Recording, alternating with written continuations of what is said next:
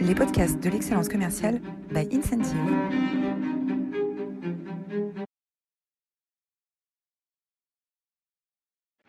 Bonjour à tous et bienvenue dans cette nouvelle édition des masterclass de l'excellence commerciale. Aujourd'hui, on a l'immense plaisir de recevoir Michel Poulert. Bonjour Michel. Bonjour Roland, merci de m'accueillir. C'est un plaisir pour moi aussi. Merci beaucoup pour ce privilège de pouvoir débattre euh, avec toi euh, et avec tous ceux qui nous regardent. Et on va parler aujourd'hui d'optimisme et d'optimisme et comment est-ce qu'on construit l'optimisme sur l'échec. Euh, et c'est un beau sujet, euh, un beau sujet pour euh, cette période où on a l'impression que tout redémarre et on a besoin de cette énergie interne pour, pour, engager, pour engager ses équipes. Alors vous êtes toujours aussi formidable.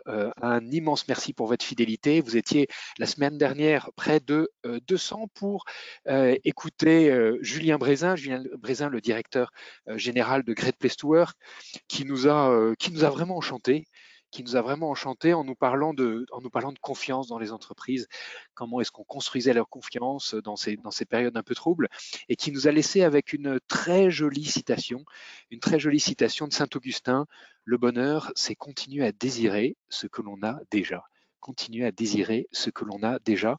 Je vous invite à retrouver cette, euh, masterclass avec Julien euh, sur notre chaîne YouTube ou sur les podcasts de l'excellence, euh, des masterclass de l'excellence commerciale.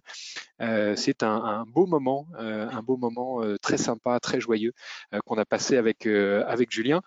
Et, bah, finalement, on, va, on va continuer sur le même thème hein, aujourd'hui avec l'optimisme. Euh, juste avant euh, la page de publicité, les masterclass de l'excellence commerciale sont rendus possibles par Incentive. Incentive, c'est euh, une plateforme de gamification de la conduite du changement, une plateforme de gamification qui permet de donner de l'énergie positive à vos équipes euh, commerciales euh, pour euh, réussir ensemble. Incentive travaille dans une vingtaine de pays, la plateforme est disponible dans neuf langues, avec des clients prestigieux et, et, très sympas comme dans les services financiers, dans la santé, dans la restauration, dans la technologie ou dans l'industrie. Voilà, voilà pour la page de, publicité. N'hésitez pas à, euh, euh, appeler nos équipes euh, si vous avez besoin de renforcer l'engagement et la motivation de vos équipes commerciales pour organiser des challenges qui vont au-delà du pur transactionnel et qui vont engager pas simplement les meilleurs, mais aussi le cœur du peloton et, les, nouveaux. Voilà. Alors le grand témoin du jour, ben, on, va le, découvrir. nous qu'est-ce que tu peux nous faire le portrait de Michel, s'il te plaît? Alors oui, avec plaisir. Michel Poulaert, vous êtes un voyageur aguerri et un optimiste convaincu. Vous avez d'abord eu 20 ans d'expérience dans le secteur de l'automobile et du commerce maritime. Vous y avez eu d'ailleurs plusieurs postes à responsabilité. En 2006, vous avez décidé de partager votre vision et votre optimisme au monde entier. C'est alors que vous trouvez votre vraie vocation, conférencier. Très jeune, vous faisiez déjà du théâtre, vous avez été à l'école Freinet, vous avez eu l'habitude de très tôt de parler en public et aujourd'hui, vous êtes un véritable showman avec plus de 1000 interventions en France, à l'international et deux TED Talks à votre actif. Vous êtes le fondateur de l'école des conférenciers professionnels. Vous faites partie de la Ligue des optimistes de France. Vous avez reçu plusieurs prix, dont le prestigieux CSP, Certification internationale d'excellence. Et vous êtes le seul conférencier en France à détenir le FPSA, Award britannique. Les gens aiment votre côté authentique, enthousiaste, naturel. On peut dire que la scène est une seconde nature.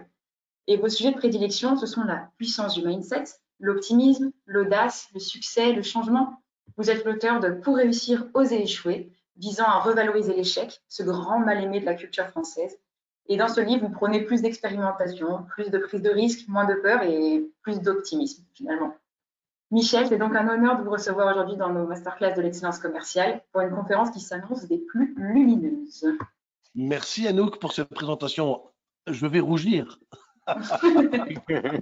c'est son challenge, c'est son challenge et on mesure le ah, succès de les invités, mais voilà, la couleur des joues de l'invité. Voilà. Alors moi je vais commencer par une, par une, une citation de Jack Welch, hein, le, le, le, dirigeant emblématique de General Electric, euh, un, un, manager absolument passionnant. Je vous invite à, lire sa biographie. Euh, Il disait punir l'échec est le meilleur moyen que personne n'ose. Punir l'échec est le meilleur moyen que personne n'ose. Qu'est-ce que ça t'inspire, Michel, cette, cette citation? euh, ça m'inspire déjà une, une, une, réalité, une triste euh, vérité, et qui est aussi, bien entendu, multiculturelle, mais aussi très franco-française. Euh, c'est vrai que quand on échoue en France, on est souvent mal vu, on est euh, mal coté, on est mal appréhendé, on est parfois même étiqueté comme le loser de service. Et, et c'est vrai qu'à un moment donné, eh bien, on n'ose plus faire preuve d'audace, on n'ose plus se lancer, on va s'aligner dans les rangs, faire ce qu'on nous demande, être un euh, exemplaire et surtout, surtout, jamais ne remettre en question l'ordre établi ou en tout cas les ordres qu'on nous donne. Euh, en revanche, ce qui est intéressant, et c'est ce que j'expose dans mon livre, et c'est une découverte que j'ai faite moi-même en voyageant beaucoup, comme l'a dit Anouk, hein, euh, je me suis rendu compte que l'échec est universel, chaque être humain échoue, mais la façon dont les cultures appréhendent l'échec a un impact incroyable sur comment le reste de l'histoire va se passer. Et quand je me suis rendu compte que l'interprétation qu'on se fait de l'échec est culturelle. Je me suis dit, bah, si c'est culturel, ça peut donc changer. C'est pas, pas inné euh, d'avoir honte ou de ne pas oser échouer. En France, euh, on est plutôt dans une culture de la gagne. Et dans les pays anglo-saxons, ils sont dans une culture de l'échec. Euh, et, c'est ces points-là qui, qui, ont été pour moi un point de départ intéressant et d'appréhension différente sur l'échec et surtout m'aider à me réconcilier avec l'image que je me faisais de l'échec. Oui, alors tu, écris dans ton bouquin de façon un peu provocante, euh, euh, l'échec est une étape vers la réussite. Oui. Qu'est-ce que tu entends par là? Est-ce qu'on est obligé d'échouer pour réussir? Alors non, bien entendu, euh, il y a des moments où, déjà que ce soit clair, personne n'aime échouer, moi non plus, hein, d'accord? Quand on se lance, c'est pour réussir. Donc là, on est tous d'accord là-dessus. en revanche, quand on se lance pour n'avoir qu'une option, c'est réussir. Et je connais cet état d'esprit-là. Je l'ai eu. Euh, j'ai été cadre commercial pendant 20 ans. Anouk l'a dit tout à l'heure. Euh, ben, quand on se lance, c'est pour réussir. Et quand on échoue, c'est parfois dramatique. Et plus les attentes sont hautes, plus la déception est grande. Euh, et tout ceci est normal. Au fond, il faut prendre l'exemple, par exemple, des sportifs de haut niveau ou des, exemples de, dans, dans, différentes industries ou dans l'ingénierie. Tu imagines bien, par exemple, que pour faire voler un avion, avant de le faire voler, eh bien, il y a eu plusieurs crashs, plusieurs tentatives, plusieurs modèles avant de trouver l'aile performante qui était capable de porter l'avion euh, et de créer cette dépression qui permet de l'avion de s'envoler, eh bien il y a eu euh, de nombreux accidents. Pareil pour les fusées, pareil pour l'automobile, pareil pour les sportifs de haut niveau. Avant d'avoir une médaille d'or, eh bien euh, les champions ont perdu de nombreuses compétitions. Donc, au fond, on part tous pour gagner, mais il faut garder quelque part en tête que si on ne gagne pas, qu'est-ce que je vais faire pour ne pas être anéanti par cet échec et pas faire de cet échec la fin du monde, mais le début d'une première étape vers le succès. Et c'est ma démarche, c'est ma philosophie derrière cela, c'est que derrière chaque succès, il y a souvent, et le plus souvent même, euh, de petits échecs, de grands échecs qui mènent vers de grands succès. Alors, est-ce que, ces échecs, finalement, euh, euh, bon, tu dis que c'est pas nécessaire, mais est-ce qu'ils nous amènent, euh, quelles qualités ils nous permettent de développer ces échecs? Celles que l'on veut bien interpréter. Au fond, l'échec, c'est quelque chose qui ne fonctionne pas. Et ensuite, il y a une deuxième étape, j'ai envie de dire, face à cette réalité, c'est une information. L'échec est une information. Et face à l'information, c'est notre état d'esprit et notre attitude qui fera toute la différence. Qu'est-ce que personnellement ou avec mon équipe, je fais de cette information? Si cette information est interprétée comme étant dramatique, eh bien, ça le sera pour tout le monde. Et si cette information est traitée plutôt bien, comme étant une leçon que nous avons apprise, euh, comme étant euh, ben, euh, une, histoire qui nous permet d'avancer plus vite, différemment, mieux, de faire de nouvelles rencontres, mais pourquoi pas? Et ça, c'est l'approche optimiste. Il y a le pessimisme et l'optimisme, et j'en parle beaucoup, bien entendu, tu l'as dit tout à l'heure, et euh, en France, on a plutôt euh, malheureusement tendance à penser que les réalistes, ce sont les pessimistes. Or, rien n'est plus faux. Euh, un échec, c'est une information, ou un événement, quel qu'il soit, est une information. Et cette information, on n'y peut rien, c'est complètement humain, on, est tous, on est tous sujets à ce biais cognitif, on a tous un cerveau, et ce cerveau va interpréter l'information comme nous sommes, comme nous nous sentons, comme nous sommes culturellement instruits. Et cette interprétation fera toute la différence. Si l'échec, pour toi, c'est la fin du monde, ça le deviendra. Mais si l'échec, pour toi, est un apprentissage ou une preuve que tu avances, c'est encore une autre démarche. Et c'est ce qui favorise la créativité, l'audace. C'est pas compliqué. Ceux qui, qui, qui réussissent beaucoup, parce qu'on dit toujours, punaise, et ça a été aussi la raison pour laquelle j'ai fait ce livre, c'est que quelque part, j'en avais marre qu'on me dise, Michel, c'est facile, pour toi, tu réussis tout ce que tu entreprends. Mais non, mais non, j'ai échoué énormément de choses et toi aussi, Roland, euh, tu as échoué beaucoup de choses. Tu es aussi un entrepreneur, tu sais ce que c'est. En revanche, mon état d'esprit optimiste, c'est de me dire, ben, plus j'échoue, plus j'ai de chance aussi de réussir. Et ce livre a été quelque part un coup de pied dans la fourmilière pour justement mettre euh, en avant que Michel Poulart a beaucoup échoué avant qu'on puisse dire de lui qu'il réussit tout ce qu'il entreprend. Et tous ces échecs ont fait l'homme et l'entrepreneur et le conférencier que je suis aujourd'hui. Donc euh, voilà, tout dépend du regard que l'on porte dessus. c'est un état d'esprit et ça se travaille. J'avais un, VP euh, quand j'étais GEDEL qui, euh, qui un jour m'a dit Mais Roland, tes équipes, elles ne perdent pas assez d'appels d'offres. Et j'ai une première réaction Ok, euh, très bien. Et, euh, et on, a, on, analysé les chiffres d'elle, une, société extraordinaire, très méritocratique, très centralisée sur, le, sur, sur le, les résultats objectifs. Euh, une, une, boîte absolument passionnante. Euh, et, en fait, il avait raison et on ne perdait pas assez d'appels d'offres. Pourquoi? Ça veut dire qu'on n'était pas présent sur assez d'appels d'offres, notamment sur les, sur les marchés publics. Et donc euh, derrière, euh, il y a un, grand plan d'action qui a pu être qui a pu être mis en place pour être plus présent et finalement avoir plus d'échecs. Et donc en ayant plus d'échecs, on avait aussi plus de réussite. voilà. Donc le, donc l'échec, c'est aussi le, c'est aussi finalement le synonyme qu'on ose quoi. Euh, qu'on ose et qu'on y va et qu'on a cette euh, capacité à, se projeter. C'est ça que je veux insuffler. C'est que l'échec, c'est aussi une information, une information formidable. C'est une information qui dit que tu as été audacieux, courageux, que tu as osé prendre une décision.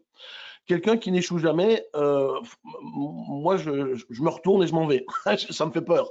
et, d'ailleurs, aux États-Unis et dans beaucoup de pays anglo-saxons, dans un entretien d'embauche, il n'est pas, c'est pas c'est courant, il est courant qu'on vous demande d'énumérer les échecs que vous avez eus pour, pour en fait mesurer un petit peu votre taux d'audace et votre capacité aussi à rebondir et à faire preuve de résilience. Parce que effectivement, l'optimisme, c'est aussi cette capacité extraordinaire à faire preuve de résilience. Et parfois, il y a des malentendus qui se créent. Des malentendus comme par exemple l'expression failure is not an option. Hein, on, connaît l'expression et elle aurait été prêtée euh, aux ingénieurs américains de la conquête spatiale avec la fusée Mercury. Or, quand on va au musée de, l'air et de l'espace à Washington DC, j'y suis allé, on comprend que cette phrase est une fable. Aucun ingénieur de la NASA n'a dit failure is not an option. Au contraire, il y a euh, toute une pancarte qui décrit l'état d'esprit de la NASA, c'est que chaque explosion est une opportunité d'apprentissage. Parfois, corriger euh, le matériau, un boulon, un serrage euh, ou un demi-degré ou un degré peut faire toute la différence sur la trajectoire d'une fusée. Eh bien, ce qu'on apprend de la conquête spatiale, par exemple, c'est que changer un paramètre après un échec vous permet d'avoir un résultat différent. Euh, on, prête aussi cette citation euh, euh, à, Albert Einstein qui dit Il est fou de penser de réussir alors qu'on reproduit à chaque fois les mêmes actions. Quand on échoue, c'est une leçon. Qu'est-ce que j'apprends de ces leçons et qu'est-ce que je fais ensuite différemment? La grosse erreur que beaucoup de gens font, c'est reproduire les mêmes actions dans le même ordre, de la même façon, pensant que c'est un signe de persévérance. Or, et c'est complètement mathématique, si vous faites à chaque fois la même chose, eh bien, vous aurez à chaque fois les mêmes résultats. Donc, comment tirer parti des échecs? C'est de, tirer une leçon de cet échec, qu'est-ce qui n'a pas fonctionné, de l'analyser, de la décrypter et se dire quel est le paramètre que l'on va changer pour avoir un résultat différent. Et ça, ça devient, intéressant. Et ça, c'est ce qui s'appelle le début de la résilience, de la créativité, de l'audace et du succès. Thomas Edison disait euh, euh, je n'ai pas, euh, je n'ai pas eu 10 euh, 000 échecs euh, dans la création des ampoules que j'ai essayé. j'ai réussi à faire 10 000 ampoules qui ne marchaient pas. Voilà, avant de, faire la, la 10 999 manières de ne pas créer l'ampoule, effectivement. Et ça, c'est ce qu'il disait d'ailleurs à Henry Ford. Ils étaient amis. Et pour avoir lu sa biographie, c'est une vraie citation. Et il l'a réellement dit à Henry Ford. Fabuleux. Est-ce qu'il y a d'autres exemples d'échecs bénéfiques euh, euh, dans des personnages qu'on connaît, euh, que, tu recenses dans ton livre? Oui, euh, bah, de nombreux, il y, a, de nombreux échecs. Alors, je parle des échecs d'orgueil, je parle des échecs d'entrepreneuriat, mais je parle aussi des échecs personnels. Je parle beaucoup de mes échecs à moi, parce que je pense qu'ils sont aussi à l'image de chacun d'entre nous, parce que dans mon livre, j'espère démontrer que je suis un homme comme chacun d'entre nous, euh, mais qui réussit à transformer ses échecs. Et il y a une histoire que j'aime raconter, euh, c'est l'histoire de Harlan Sanders. Alors, le nom ne dit peut-être pas grand-chose à beaucoup de gens, et, je dis d'abord le nom bien consciemment euh, pour, euh, capter votre attention. Mais Harlan Sanders euh, est né fin du 19e dans une famille pauvre, orphelin très tôt. À 8 ans, non pas orphelin, à 8 ans, il perd son père. Il n'est pas orphelin, mais il perd son père. Très vite, en tant qu'aîné de famille, il faut que, ben, vous imaginez bien, hein, fin du 19e siècle, ben, quand on travaille dans des États des États-Unis reculés, dans les fermes, ben, tu es vite mis à la tâche. Et, et ce personnage semble être un François Pignon, le François Pignon français, c'est-à-dire que toute sa vie, il accumule les déboires incroyables. Et alors c'est fou parce que cet homme est un entrepreneur dans l'âme. Il n'abandonne jamais. Il devient, euh, il, devient euh, cheminot. Il, étudie pour devenir avocat.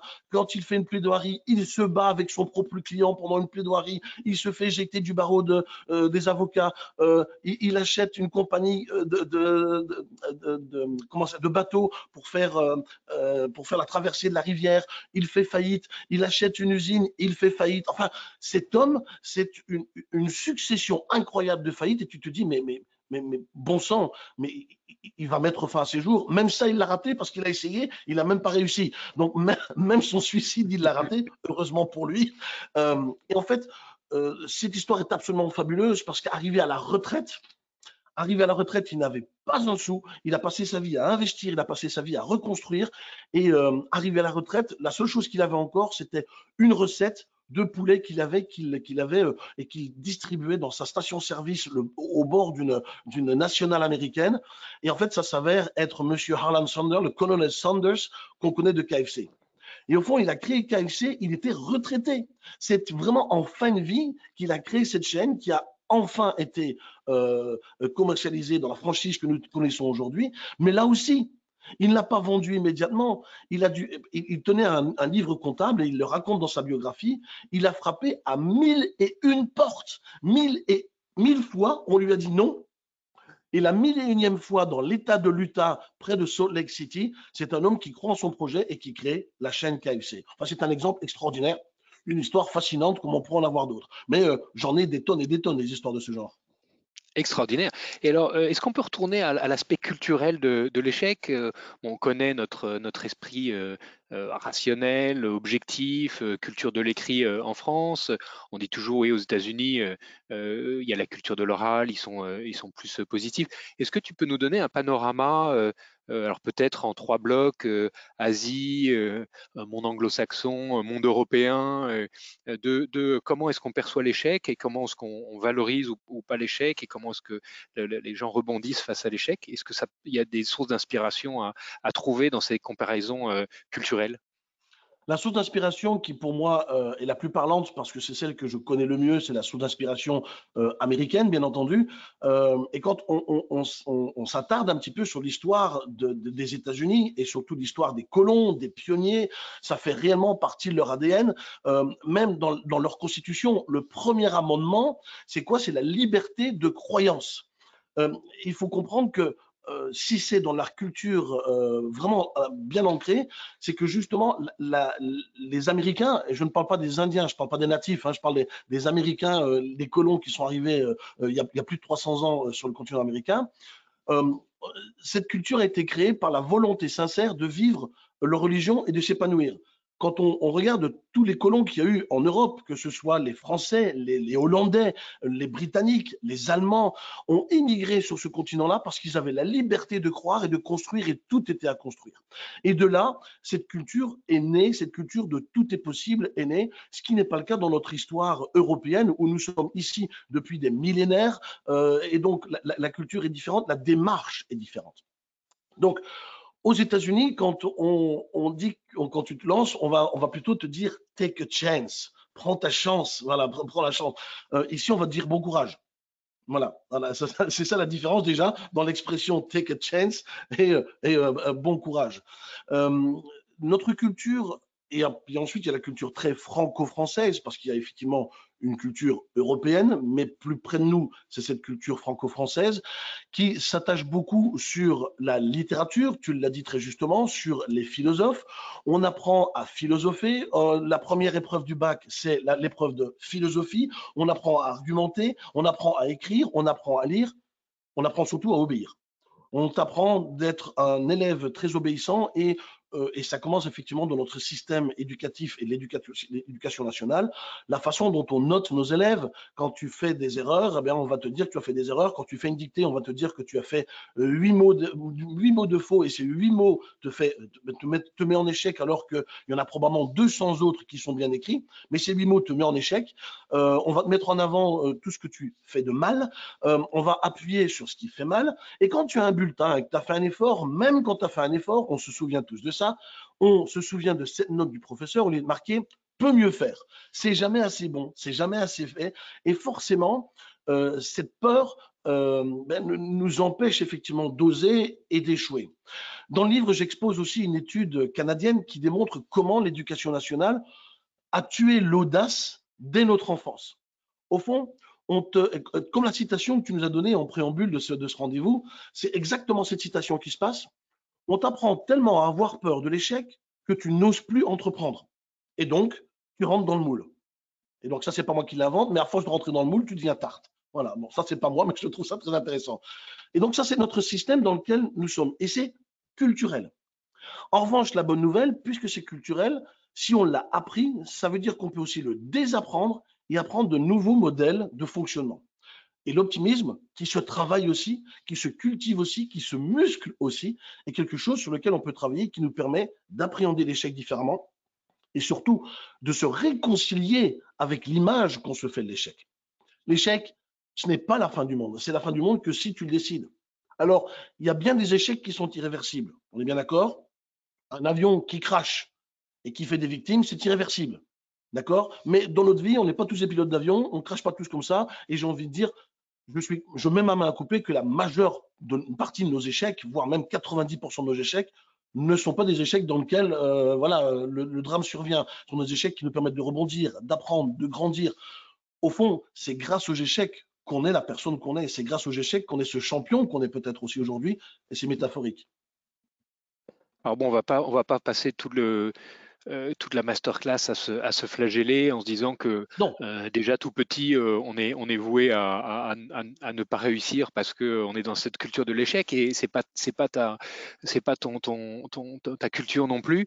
comment comment concrètement est-ce que on peut en tant que leader avec les directeurs commerciaux qui nous écoutent, comment est-ce que demain quelles sont les, les méthodologies ou les conseils très concrets que tu que tu dévoiles dans ton livre? Est-ce que tu peux nous en donner un aperçu pour retrouver ce sentiment de, euh, d'agilité, d'entrepreneuriat euh, au sein des équipes hein, et redonner cette envie de, tester, éventuellement d'échouer et, puis, et puis in fine de réussir.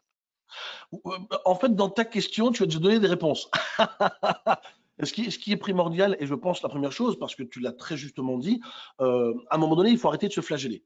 Quand on fait un constat, ça nous permet effectivement de prendre conscience et il n'y a pas de changement possible si on n'a pas conscience de notre propre mode de fonctionnement, j'ai envie de dire toxique ou paralysant.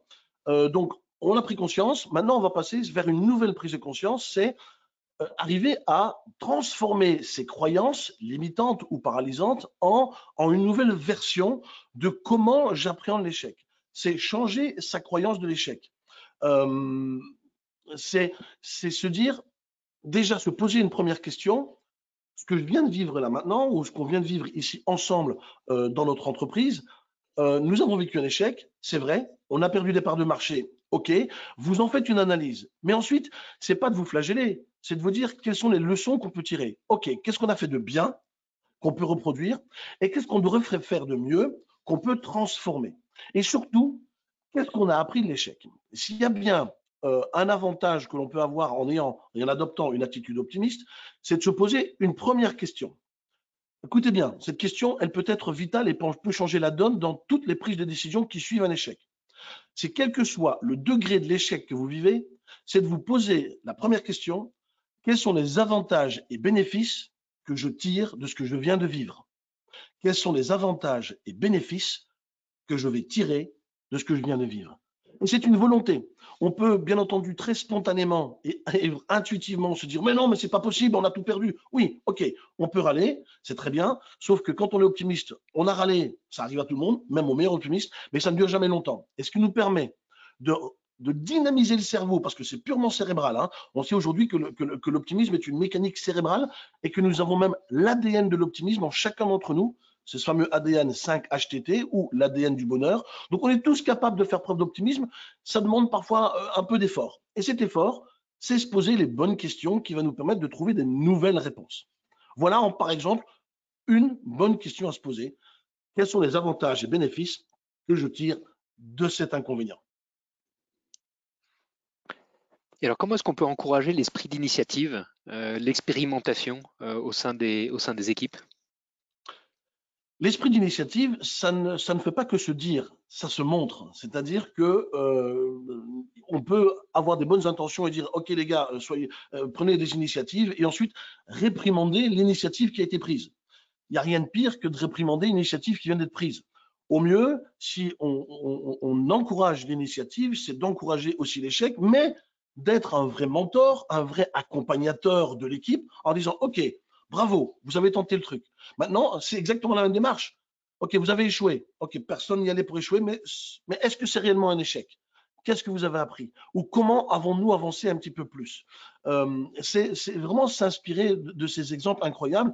Et puis, c'est de comprendre que les échecs sont parfois aussi des opportunités extraordinaires de faire un appel à la sérendipité. La sérendipité est un néologisme euh, anglo-saxon euh, qui est francisé. La sérendipité, c'est quoi? C'est trouver ou tomber sur quelque chose qu'on ne s'attendait pas alors qu'on travaillait sur autre chose. Prenons l'exemple, par exemple, de, euh, de, Pfizer. Pfizer, bon, on en parle maintenant tous les jours, on sait pourquoi, mais Pfizer, avant d'inventer le Viagra, les chercheurs ne, ne, planchaient pas sur le Viagra. les chercheurs planchaient sur l'angine de poitrine. Et quand ils ont testé ce médicament sur des volontaires, ils se sont rendus compte que les effets secondaires se trouvaient plutôt un mètre plus bas. et euh, ils auraient pu se dire, mince, ça ne soigne pas l'angine de poitrine, ils auraient pu se lamenter indéfiniment sur, punaise, on n'y arrive pas, c'est pas possible. Et ça nous rend aveugles sur les, ouvertures différentes qui peuvent s'offrir à nous. Ils ne cherchaient absolument pas à, résoudre le trouble de l'érection, mais il s'avère que eh bien, il s'avère que les hommes qui utilisent ce médicament avaient une érection, eh bien, ils se sont dit, oh, eh ben, on ne travaille pas là-dessus, on a trouvé autre chose. Et c'est pas plus mal. Et c'est ainsi qu'est née euh, la, fameuse pilule bleue, et ce qui s'appelle la sérendipité. Et il y a comme ça de nombreux exemples de sérendipité, euh, par exemple de Charles Goodyear, qui a inventé euh, la vulcanisation aussi complètement par accident. Il y a plein d'inventions qui sont faites par accident, qui ne, ne seraient jamais sorties euh, de, des tiroirs si le chercheur ou l'inventeur se serait dit ah c'est absolument pas ce que je cherchais. C'est d'avoir l'esprit ouvert sur des éventuelles opportunités auxquelles on ne s'attendait pas. Parfois, la vie te fait ces cadeaux-là, encore faut-il être capable de les accueillir. Ça s'appelle la sérendipité. Alors là, tu parles beaucoup d'échecs liés à euh, une prise de risque euh, ou la sérendipité. Là, c'est la version positive, euh, d'une réussite qu'on n'attendait pas. quand on est directeur commercial et qu'on a un manager qui fait pas ses chiffres, euh, c'est pas forcément euh, qu'il a pris un risque euh, et, c'est juste que voilà les, chiffres sont pas là. Donc là, est-ce qu'on parle d'échec Quelle quelle leçon on peut tirer de toutes les études et les interviews que tu as menées pour écrire ce, livre pour aider un directeur commercial à recadrer de façon positive, engageante son manager pour le remettre sur une trajectoire de réussite? Alors, euh, j'aime bien parce que tu fais des questions dans lesquelles tu donnes les réponses. Mais oui, e-, effectivement, euh, il y, a des approches euh, complètement différentes. La première chose à faire, c'est de mettre l'échec dans son contexte. Et ça, malheureusement, c'est là où le bas blesse, c'est que euh, beaucoup de dirigeants font preuve de cécité cognitive, c'est-à-dire qu'ils sont complètement aveugles aux, aux, vraies raisons pour lesquelles euh, le collaborateur, le manager, euh, le salarié vient présenter son échec. Il n'y a rien de pire que de faire preuve d'aveuglement et de se dire l'objectif c'est l'objectif, point. J'en ai connu moi-même des comme ça, hein. j'en ai vécu des comme ça aussi et dans, dans, dans de nombreuses entreprises que j'ai rencontrées, je je les rencontre aussi Sauf que c'est pas comme ça que ça marche. Je veux dire, c'est jamais un, objectif ne peut pas devenir un objectif s'il n'est pas mis dans un cadre réaliste et réalisable. Donc, euh, dans quel contexte euh, euh, Par rapport à quoi cet échec est-il défini comme étant un échec? Par rapport à un objectif ou par rapport à ce qui a été fait l'année dernière ou le mois dernier, par rapport à euh, une conjoncture, par rapport à une énergie, une dynamique? Il se peut très bien aussi que la personne concernée alors euh, ça peut paraître étrange, mais elle a peut-être eu un mauvais mois, un mauvais mois personnel. Peut-être qu'elle n'avait pas non plus, euh, euh, elle n'avait pas le moral. Peut-être qu'elle a des problèmes personnels. Et là, on va, me dire, oh, je t'arrête, Michel. quand on dirige une entreprise, on ne fait pas dans social. Mais là, j'aime bien, j'aime bien être clivant. Ben si, quand on est dirigeant d'entreprise, on fait aussi un peu dans le social parce que si tu n'es pas à l'écoute de tes collaborateurs, comment veux-tu qu'ils aient confiance en toi et comment veux-tu avoir une confiance mutuelle. La confiance est au centre de la gestion de l'échec. C'est comment ensemble on se fait confiance, comment ensemble je construis cette confiance. Et c'est en cela, avec cette confiance, que la culture d'échec peut évoluer. C'est-à-dire que euh, on n'est pas naïf, on sait très bien à un moment donné si c'est euh, du pipeau ou pas du pipeau. Et quand on est réaliste, vraiment réaliste et qu'on se tend sur les faits et qu'on veut bien écouter nos collaborateurs, euh, c'est peut-être un mauvais mois, il y a peut-être une conjoncture, il y a peut-être un contact qui a été raté, mais il y a peut-être un autre sur le feu. Euh, et puis, il y a peut-être d'autres raisons. Qu'est-ce que je peux faire pour t'aider? Quelle euh, quelle est la façon à moi, comment moi je peux contribuer pour t'aider à atteindre cet objectif? Et ça, parfois, on l'oublie. Un dirigeant, c'est aussi un mentor. Si tu attends de ton collaborateur qu'il atteigne cet objectif, es-tu toi-même en état de l'atteindre? Si oui, eh bien, que peux-tu conseiller à ce collaborateur pour créer ensemble une connivence, une collaboration qui va doper la confiance, doper l'engagement, parce que quand tu, quand tu sens que tu as la confiance de ton dirigeant et que tu sens qu'il est avec toi, il n'est pas le seul à porter la souffrance, mais vous êtes ensemble en train de porter la souffrance, vous êtes aussi ensemble en train de trouver la solution, ça crée l'engagement. Et il n'y a rien de plus favorable qu'un collaborateur engagé. Écoute, un grand merci euh, Michel. Euh, la confiance est au centre de la gestion de l'échec. C'est une, une, belle phrase qui, qui, qui, parle beaucoup. On a deux questions traditionnelles avec les intervenants dans les, dans les masterclass de l'excellence commerciale. La première, c'est quelle est ta plus belle expérience de management? Et la deuxième, c'est est-ce qu'il y a une citation euh, ou un homme qui t'inspire ou une femme qui t'inspire particulièrement? Ma, ma, plus belle, ma plus belle anecdote professionnel en tant que commercial. J'adore la raconter parce que c'est quelque chose qui m'a tellement, euh, qui m'a pas bouleversé que moi, mais qui a bouleversé même le cours de l'entreprise pour laquelle je travaillais. Elle a transformé, elle a, multiplié euh, le chiffre d'affaires de l'entreprise. Euh, oui, c'est le sens du teasing que j'ai là. Hein. J'étais euh, j'étais junior commercial, je travaillais aux Pays-Bas. J'ai habité pendant 12 ans aux Pays-Bas et j'ai travaillé pour une multinationale dans le monde de l'automobile, tu l'as dit, pendant, pendant 18 ans. J'ai habité 12 ans aux Pays-Bas et ensuite j'ai travaillé en tant qu'expatrié en France. mais quand je suis rentré en tant que, junior, ben, ben tu es là, tu restes à ta place euh, et euh, tu écoutes ce qu'on te dit, tu découvres l'univers, tu découvres l'entreprise, tu découvres euh, effectivement le métier aussi. Et mon manager de l'époque, qui était donc hollandais, m'a fait un briefing de tout ce qu'il ne fallait pas faire. J'ai trouvé ces démarches assez, assez étranges. Moi-même, qui est quelqu'un de profondément optimiste et qui l'ai toujours été, moi, je fais partie de ces gens à qui on dit euh, quand c'est pas possible, je vais quand même le tester parce que c'est pas possible que ce soit pas possible, tu vois. Euh, et on m'avait entre autres dit, Michel, tu restes à ta place. Donc déjà c'est la première chose, tu restes à ta place, euh, ok. Mais euh, voici le nombre de clients que tu ne peux pas aborder. Et parmi ces clients, il y avait des grands noms, euh, des grands pétroliers. Vous savez, quand vous alliez faire le plein dans les stations-service, dans différentes stations-service, pour ne pas citer leurs noms parce qu'ils sont tous euh, à la même enseigne, il y avait des garages attenants et ils vendaient des pneus. Moi, je vendais des pneus. Et on me dit, ben, ces gens-là sont inatteignables. Ils sont trop gros pour nous. J'ai pas accepté la réponse. Je me suis dit, c'est pas possible. C'est pas possible.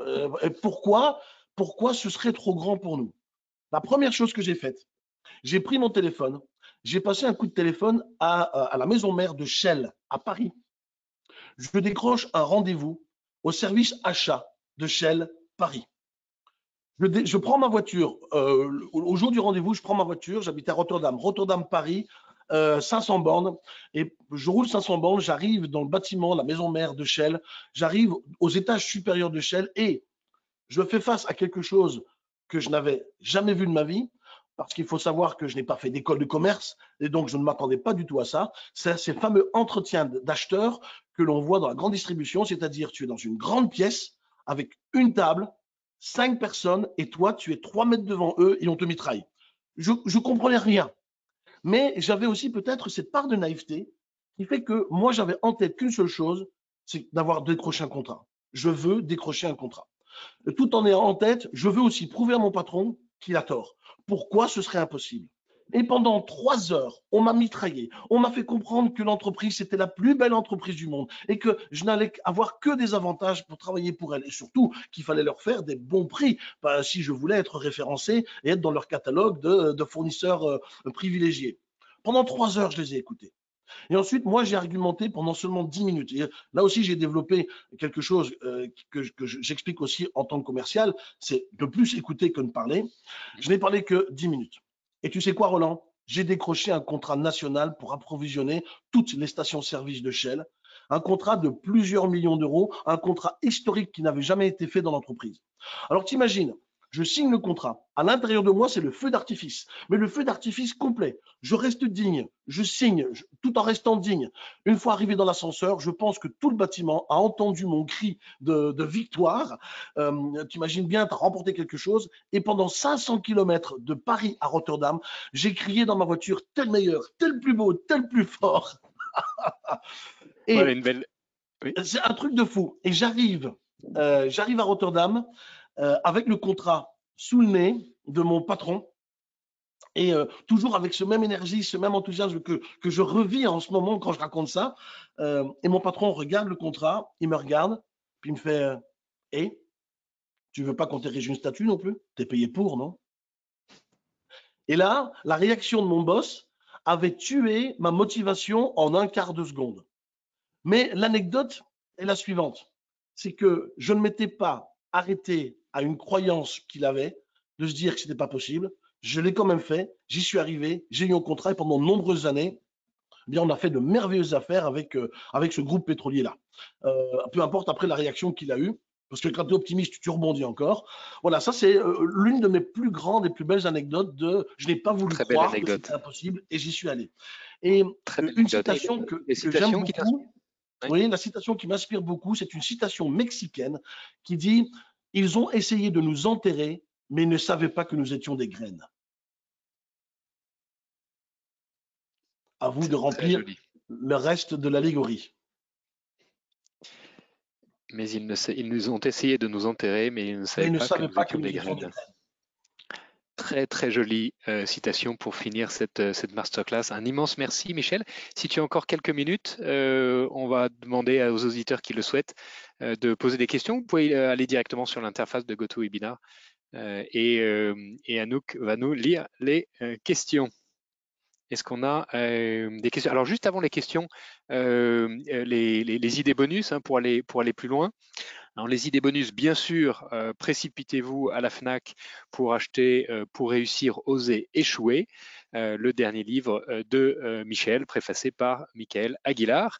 N'hésitez pas à aller écouter ces TED Talks disponibles sur YouTube. absolument passionnant.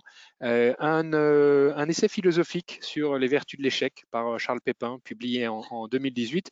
Et puis un film un film euh, avec Will Smith à la recherche du bonheur, une très jolie histoire de euh, d'un grand euh, d'un grand magnat, voilà qui qui part de la rue avec avec son fils et, qui finit et qui finit par réussir.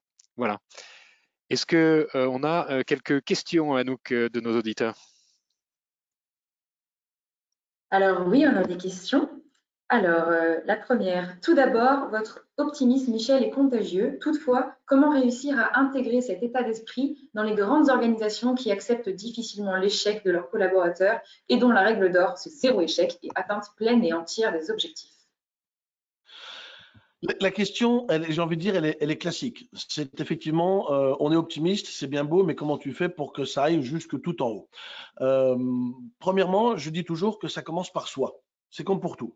Le changement commence par soi. Si aujourd'hui, alors quelle que soit votre position, votre poste, vous êtes peut-être dirigeant, si vous arrivez effectivement à mener vos équipes avec ce même optimisme qui, euh, qui m'anime et qui vous anime peut-être, euh, vous qui posez cette question, euh, ça, peut, ça peut devenir un exemple pour le reste des équipes des collaborateurs. C'est qu'à un moment donné, quand on voit qu'une équipe fonctionne mieux que les autres, et c'est pas une question de mettre en opposition une équipe contre l'autre, mais qu'à un moment donné, les collaborateurs se sentent mieux, euh, sont plus performants, sont plus engagés, où la confiance est présente, la créativité est omniprésente, mais il, se passe réellement quelque chose, c'est de faire le point et de soumettre ça à euh, une direction. Ensuite, une entreprise euh, qui ne tolère, tolère pas l'échec, qui, considère que l'échec n'est pas une option, euh, excusez-moi de le dire, mais une entreprise qui risque de rencontrer de, grosses difficultés parce qu'aujourd'hui, toutes les multinationales, les TPE, les PME, toutes les entreprises qui arrivent à rebondir face à l'échec et comprendre que l'échec peut être des ouvertures vers de nouveaux produits, de nouvelles idées, euh, de, renouvellement, l'innovation, euh, on ne peut pas innover sans, sans accepter que l'échec soit aussi à, la clé. L'entreprise ne peut pas changer. Pensez par exemple à Nokia. Nokia qui était le roi du pétrole du monde entier de la téléphonie, qui faisait des téléphones incassables, vous les jetiez du 28 millième étage et ils fonctionnaient encore. Une entreprise qui a refusé de se remettre en question parce que l'arrivée du smartphone pour eux était un gadget. Ça les a tués. Donc, je ne suis pas en train de dire que votre entreprise va mourir. Je suis en train de dire qu'à un moment donné, il faut que les dirigeants et c'est vraiment une injonction. Quand je dis il faut que, euh, c'est vraiment une question de vie ou de mort. Si aujourd'hui vous considérez que l'échec n'est pas une option, vous allez à un moment donné vous trouver face à de graves difficultés euh, de changement, d'adaptation euh, et surtout de bien-être de chaque collaborateur. Voilà ma réponse. Mais ça commence par soi. Très bien, très inspirant. on a des commentaires aussi. Donc Marion qui nous dit c'est génial, merci beaucoup. Et une autre question, euh, lors d'un entretien d'embauche, une des questions qui revient presque systématiquement, c'est quelle a été votre plus grande réussite et échec? Qu'avons-nous appris de cela, etc. Comment conseillez-vous de répondre à cette question? Moi, j'ai envie de, à, nouveau, j'aime bien, euh, euh, j'aime bien être provocateur. c'est, par exemple de répondre, moi, je réussis tous mes échecs. ça peut être drôle, ça peut être aussi euh, amener un petit peu, ça peut aussi détendre l'atmosphère parce que l'humour permet aussi de dédramatiser une situation. Hein. Euh, l'humour, ça fait partie aussi de l'optimisme. Euh, mettre un peu d'humour dans un entretien d'embauche, ça peut aussi être favorable. Je dis bien ça peut, tout dépend du contexte. Mais, effectivement, si vous avez fait une belle réussite, c'est par exemple de parler de cette réussite, mais de mettre en marge de cette réussite le prix que ça vous a coûté pour y arriver. Et ça, à mon avis, c'est une approche intéressante. C'est pas de, de, parler d'un échec et d'un succès, c'est de prendre ce succès et de mettre en marge de ce succès tous les efforts que ça vous a coûté pour y arriver. Et là, je pense que la réponse peut être très intéressante parce que vous mettez en avant un succès, mais qui est devenu un succès parce que vous avez surmonté des échecs et vous répondez avec une réponse, vous répondez aux deux questions. Très bien. Euh, quelques idées concrètes pour s'encourager soi-même à s'expérimenter, à se lancer? Les idées concrètes, j'en ai, plusieurs, mais j'en ai une et euh, je la propose également dans mon livre, c'est de faire, euh, se faire une liste qui va vous permettre d'augmenter votre confiance en vous. Parce que c'est profondément lié. Pour arriver à surmonter l'échec, ça fait aussi appel à la confiance en soi.